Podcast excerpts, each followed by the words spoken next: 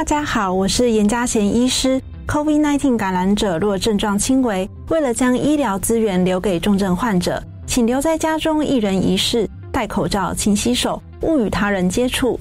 若出现喘、呼吸困难、胸闷或嘴唇发青等症状，请联系一一九卫生局或一九二二一指示就医。也请电话联系您的密切接触者，自我隔离并健康监测。有政府，请安心。以上广告由行政院与机关署提供。大家好，我是艺术单飞的节目主持人单伟民。疫情期间，大家辛苦了。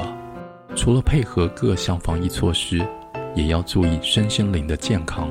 宅在家的时候，欢迎各位在每周三的上午十点零五分收听艺术单飞。听我说一说西方艺术的脉络和艺术家的人生故事。高中理化科目要如何线上学习呢？教育部持续扩充学习资源，例如在 YouTube 平台上面就增加了我们熟悉的英才网，以及和国教院与台达文教基金会合作开发的台达摩克师频道哦。那除了理化以外，还提供了哪些内容呢？还有高中数学、生物、地球科学等一共五种学科学习资源。另外还有技术型高中数学和电机电子群科的核心科目哦。以上广告由教育部提供。大家好，我们是 The Wanted 寻人启事。您现在收听的是国立教育广播电台。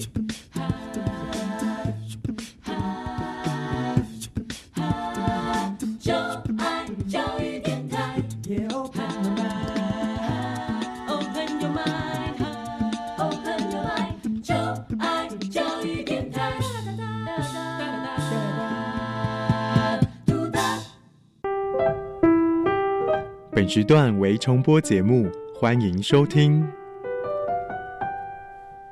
生态保育训练家集合，爱地球、爱动物、爱挑战的你，现在就跟着我们进入 MIT 生态道馆，一起收集徽章，提升等级。你也可以成为 Super 赞的生态保育大师哦。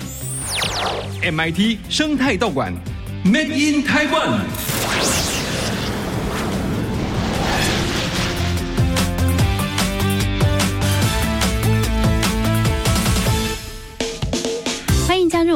生态道馆的行列，我是道馆主持人唐尼，大家可以叫我妮姐姐。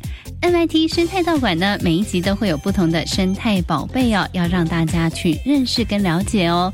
而且呢，我们每一集也都会挑战不同的主题道馆呐，大家可以选择你要加入红队或者是白队哦。如果说你选择的那位小队长他挑战过关，而且也得到了专属的道馆徽章的话，表示你也收集到了一枚徽章哦。好，那么现在呢，我们要先来欢迎一下今天即将带领大家来进行挑战的两位队长。首先介绍的是红队队长小月，大家好，我是小月。再来呢是我们的白队队长小伟，大家好，我是小伟。到底今天我们要执行的任务内容是什么呢？请 MIT 助理来公布一下挑战内容吧。今天要挑战的道馆是北极冰山道馆。当北极暖化，病媒和病原体逐渐向北迁移，栖息在这些地方的野生动物，甚至居住在周围城市的居民，也都开始生病了。红队队长生态保育训练家小月，徽章数十七；白队队长生态保育训练家小伟，徽章数十七。你想要加入红队还是白队，一起接受挑战，收集徽章呢？决定好了吗？生态保育训练家出动喽！好，今天我们要挑战的这个内容跟北极有关系哦。这个气候变迁让全球高纬度地区的暖化速度比任何其他地区都来得更快、更明显，而且呢，陆地跟海洋的动物也都开始生病喽。你们知道为什么这个呃全球暖化对于北极影响很大吗？因为全球暖化会让冰山融化，嗯。然后冰山融化，那些生物的栖息地就减少，然后呢，冰山融化，那些寄生虫就会往北移，打开传说中的西北航道。大西洋的一些生物或者是粪便就会或尿液就会流到那个，因为冰融化了，所以这个啊海水已经开始互通了，是不是？就会往北移动了。对啊，然后那些生物就会那个就是就会生病。嗯，好，那小月，你搜集到什么情报？关于全球暖化对于北极的影响有哪些？嗯，就是嗯增加人类新型的疾病的发生率。嗯，例如说之前有一阵子很流行的 SARS 病毒，它是从动物的原本在动物身上应该是。可以很好生存的细菌，可是传到人类上，人类就会觉得不好生存，然后那些细细菌就会开始攻击人类。嗯，所以呢，这个北极暖化真的是助长了病原体在不曾出现过的地方哦，现在也开始传播跟生长了。我们的小队长呢，已经做好准备了。那收听的同学们，你决定好今天要加入红队还是白队呢？接下来我们就要进行道馆对战喽。到底今天呢，我们要挑战的这个道馆馆主又会准备什么样的题目来考验两位队长呢？现在就赶快来进行 MIT 生态道馆挑战赛喽！MIT 生态道馆挑战赛，各位优秀的训练家注意喽，在这里你们要和道馆的馆主进行对战，获胜者可以得到专属的道馆徽章。到底今天会有哪一队在对战中赢得挑战，获得徽章呢？Ready, go! MIT 生态道馆挑战赛开战喽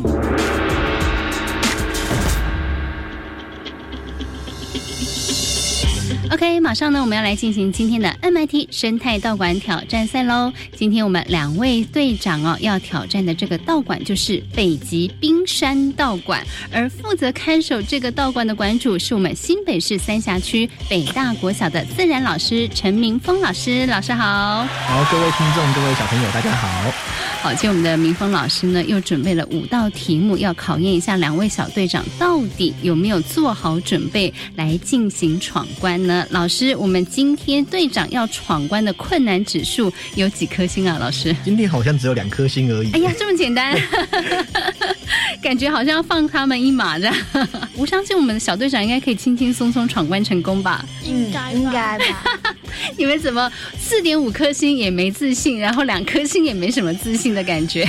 好，我们试试看好不好？我相信你们应该很轻松，一块蛋糕的那么轻松才对。老师，请帮我们出第一题。这一题跟地理有关系哦。请问北极是个怎样的环境？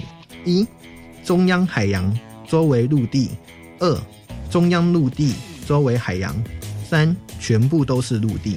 北极是一个什么样的环境？我们虽然没去过，但是我们应该还是有印象哈。来，小月，我答案是一，ever，哎，对对对，一，到底是哪一个？答案是一。哦，中央海洋，然后周围陆地。哦，你选择一是不是在影片上看到的？不是，在地理上学到的。哦，地图上看到的。OK，小伟，一中央海洋，周围陆地。你也觉得是中央是海洋，然后陆地是在周围。嗯，好，所以我们两位小队长对于这个环境题呢，哎，真的是考验我们平常地理有没有学好哦。老师，他们的答案全部选一，请解答。好，正确答案是一。好，我讲一下哈，嗯，其实，嗯，如果我们想南北极的话，它最大差异在于北极它是一个北极海，那南极它是南极大陆。啊，哎对，那所以那个如果你是看两个的话，你会看到其实北极它是一块大冰块飘在海上面，然后它有时候会结冻到周遭的陆地，这些陆地包含像是加拿大啊，然后俄罗斯啊，像甚至格陵兰。人家格陵兰就跟就是它是一块很大的陆地岛屿，然后上面有很多冰山，哎，那它其实中间的地方是冰块，那有时候夏天的时候还会融化一些些，甚至会融化到差点几乎都不见。嗯，好，这是第一题，我们的两位小队长全部答对。接下来我们要请老师出第二题喽。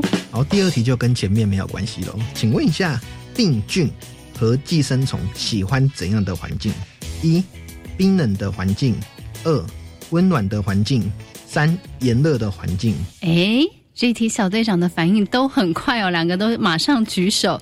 到底病菌跟寄生虫喜欢一个什么样的环境呢？来，小伟，我答案是二，温暖的环境。嗯，为什么？因为我自然课学过，炎热的环境会高温杀菌，嗯，然后呢，冰冷的环境会让那些细菌的那个活动。停下来，就让他们睡觉，活动力降低，这样是不是？就让他们不能活动，所以他们喜欢刚好那个温度。哎，其实我们人类也喜欢温暖的环境啊。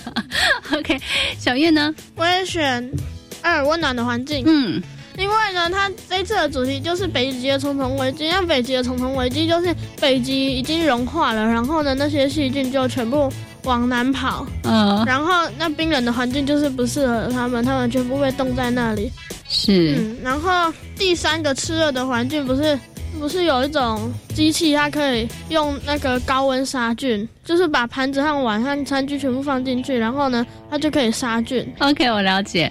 我们也常常用沸水杀菌呢，对不对？一百度的沸水来杀菌。所以你们选择都是二，温暖的环境。用常理判断，其实应该可以选出答案，但是对不对？我们还是要请老师解答。来，老师，正确答案是二。嗯，寄生虫它其实稍微高温一点点是可以杀死它。那我这题出的不太好哈，炎热环。境的话，我是想说大概四十到五十度。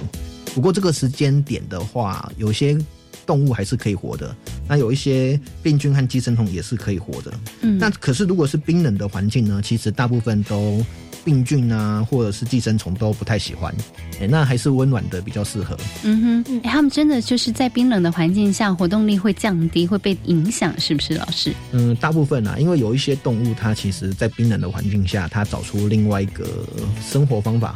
嗯哼，那大部分来讲，常见的病菌还有寄生虫都是属于喜欢温暖的环境。嗯哼，OK，好，这一题我们的两位小队长全部选择温暖的环境哦。接下来请老师出第三题。第三题，全球暖化对北极圈造成的影响是：一、冰山融化；二、寄生虫往北迁移；三、以上皆是。好，全球暖化对北极圈造成的影响，哎。这个应该很容易想得出来，到底这个答案是什么呢？来，小月，我选择一，冰山融化。嗯，因为呢，那个全球暖化一定会让冰山融化，这是一定的。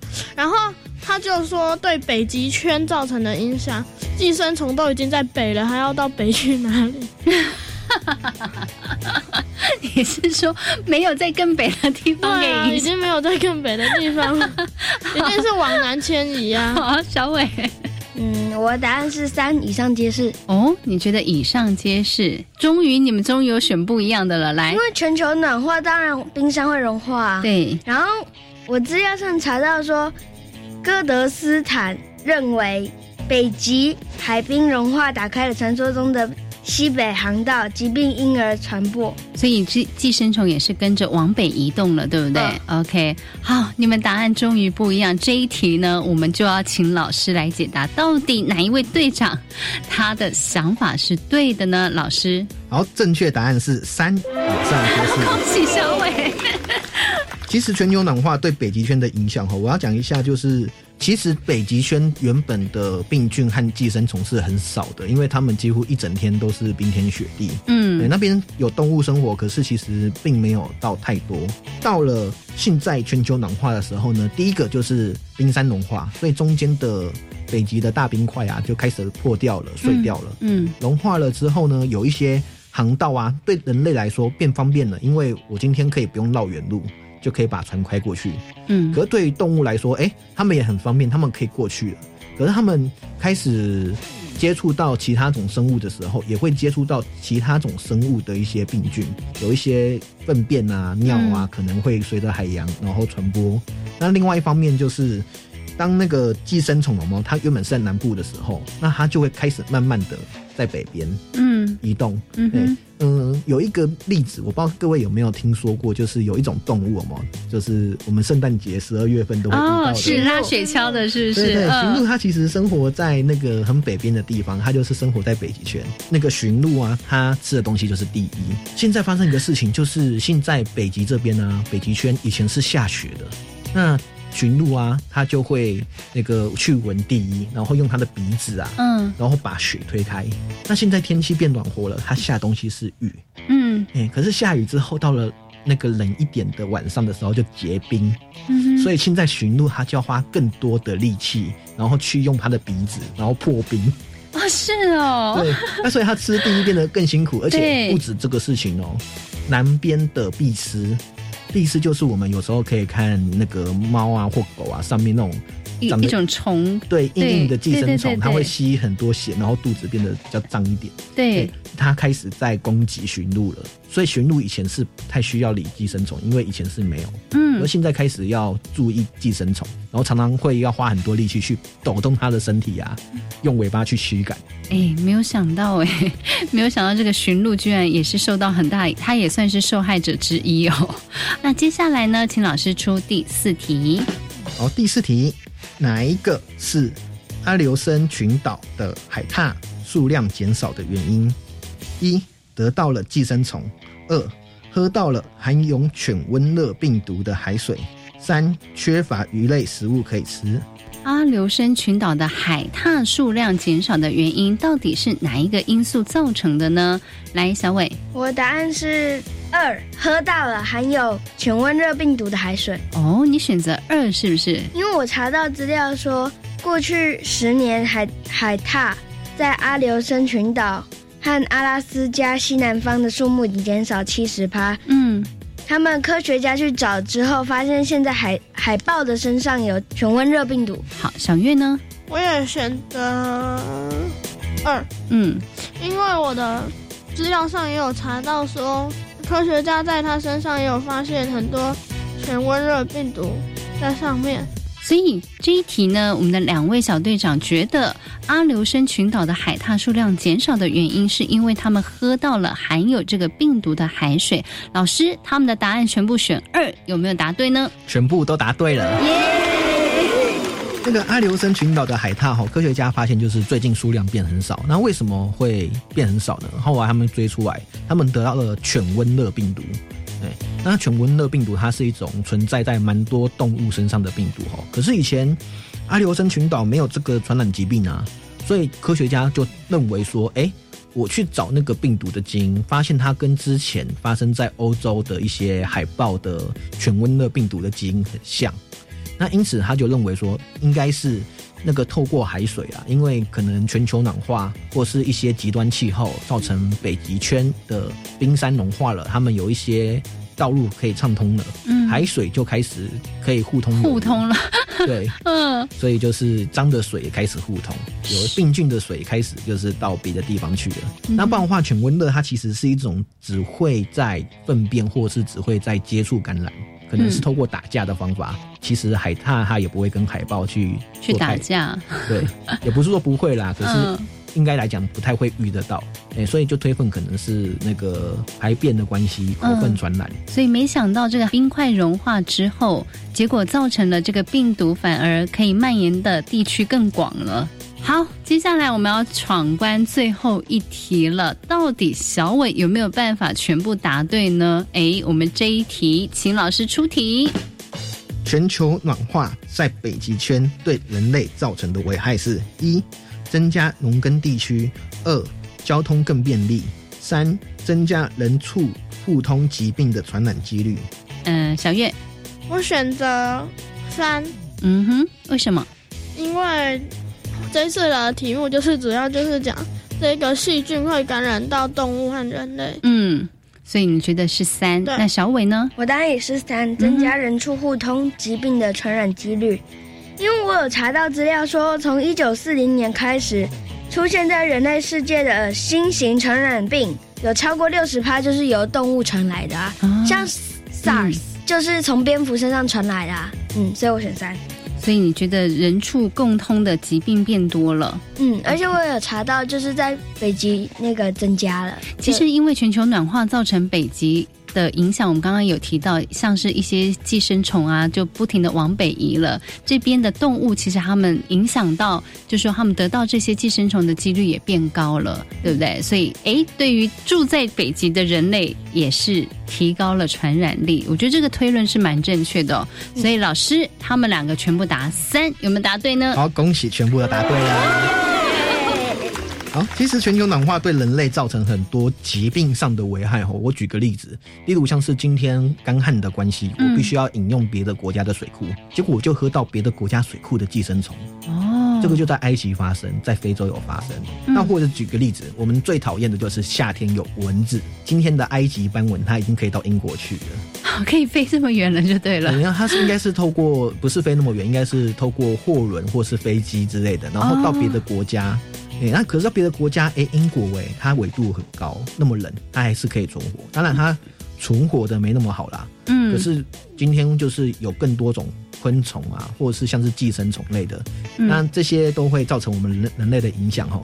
有一些细菌或是一些病毒，甚至是一些真菌，它其实原本是生活在动物，那因为跟人类有些接触，例如今天北极圈解冻了，那我今天多一些土地，能人类可以耕种了。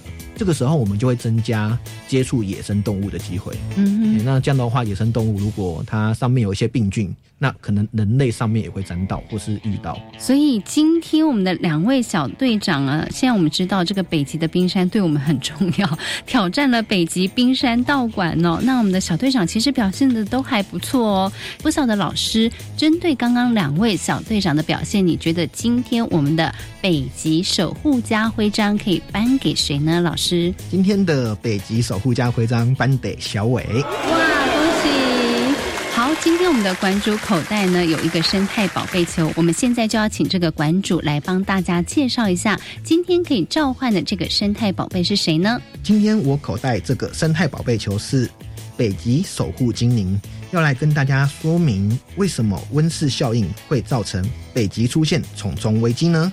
这个危机又有怎样的影响？现在就请两位小队长一起喊口号，召唤北极守护精灵。来告诉大家吧。好，马上请我们两位取得召唤资格的小队长为我们召唤一下今天的守护精灵吧。出来吧，守护精灵！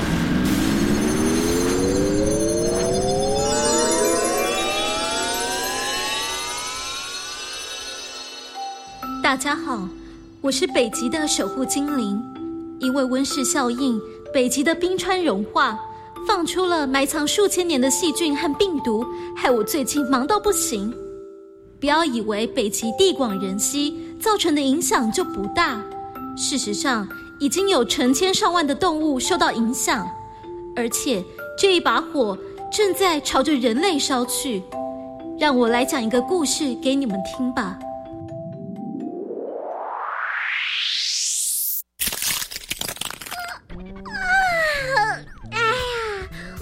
还是要睡个几千年才舒服啊！呃，奇怪，闹钟没响啊，为什么我会醒过来呢？Hello，睡美人儿，谁是谁在叫我呀？我啊，我是费蠕虫王子，你可以叫我小费。王子，难道是你把我吻醒的吗？我很想说是。但我可没有办法穿过厚厚的冰层来到你身边，亲爱的病毒美人儿，你没发现你的冰床融化了，宫殿也开天窗了吗？啊，对耶！难道是你的热情融化了北极的寒冰吗？嘿，这我也办不到，我只是只肺蠕虫，不是镭射激光。啊，那到底是怎么回事啊？听说是什么温室效应？人类弄太多二氧化碳出来，地球热度散不掉，北极的冰川才会融化这么多。再详细的我就不清楚了。我只是只肺蠕虫嘛。对了，病毒美人儿，既然你醒了，接下来有没有什么打算呢？嗯，我不太确定。我认识的病毒们应该都跟我一样，在几千年前就被冻起来了。现在我也不晓得他们到哪去了。那要不要跟我一起走啊？我正在巡视增加的新国土，说不定会遇到你熟悉的病毒哦。啊，好啊！随着肺蠕虫王子的口哨声，一群庞大的麝香牛奔了过来。肺蠕虫王子和病毒公主高兴地登了上去。哇哦，你的坐骑真威风！是啊，多亏有温室效应，本来这里太冷，我们肺蠕虫需要两个夏季才能在麝香牛体内发育成熟。现在因为气候变暖，夏天变长。只需要一个夏天就能完成整个生命周期，产生更多繁殖和传播的机会。我朋友线虫，他们感染驯鹿的机会也变多了。我想，圣诞老人今年应该找不到人给他拉雪橇了。哎呀，你们真厉害呢！嘿嘿嘿，你们病毒家族也很不错啊。听说你们可是让阿留申群岛和阿拉斯加西南部的海獭们，在短短不到十年就少了百分之七十呢！哇，是谁做的呀？呃，我猜是犬瘟热病毒。没错，而且不止海獭，大西洋和太平洋的海豹也中奖了。北极鹿脊鲸也遇到了一些麻烦啊！跨越两个海洋的阻碍与重重冰山的感染，听起来真是浪漫呢。是啊，据说这是从一万两千年以来的首次相遇哦。虽然感染的浪漫注定是殉情的下场。呵 呵呃，可是犬瘟热病毒怎么有办法传染这么多海獭、海豹呢？听说是正在融化的北极海冰为疾病的传播打开了一条西北通道。被感染的大西洋哺乳动物有机会和来自北太平洋的哺乳动物接触，或者它们的粪便混合在海水里后，就把疾病传播出去了。啊，这也是托温室效应的福吗？是啊，你醒来的真是时候。温暖的气候为你们病原体跟我们寄生虫的生存和传播创造了适宜的环境，而且还吸引了更多携带疾病的动物和害虫往北移动。你觉得会发生什么好玩的事啊？你的意思是说，接下来就可以感染到人类了吗？没错，真是聪明的病毒公主。那当然，我睡归睡，脑子可没被冻坏。现在这个世界交通这么方便，以前很困难的移动，现在都变得很容易。靠着这些动物，我们可以非常简单、迅速地将疾病传播给人类。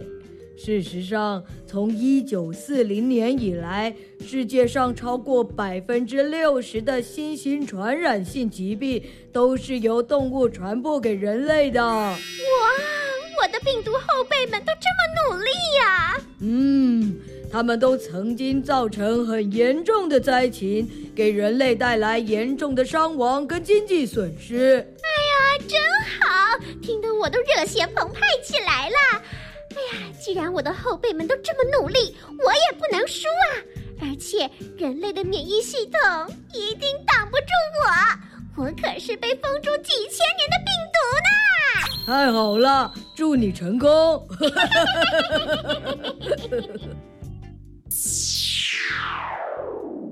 你们听到了吧？北极的气候变化不只会放出新的病原体。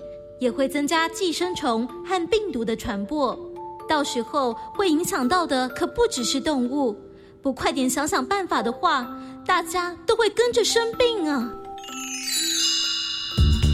！OK，刚刚进行完了我们今天的挑战赛之后呢，哎，恭喜我们的小伟队长哦，得到了北极守护家徽章啊！而我们也听到了这个北极守护精灵来告诉大家，为什么这个气候变化会让寄生虫跟病毒的传播，不只是动物受到影响，其实人类也是受到严重影响的。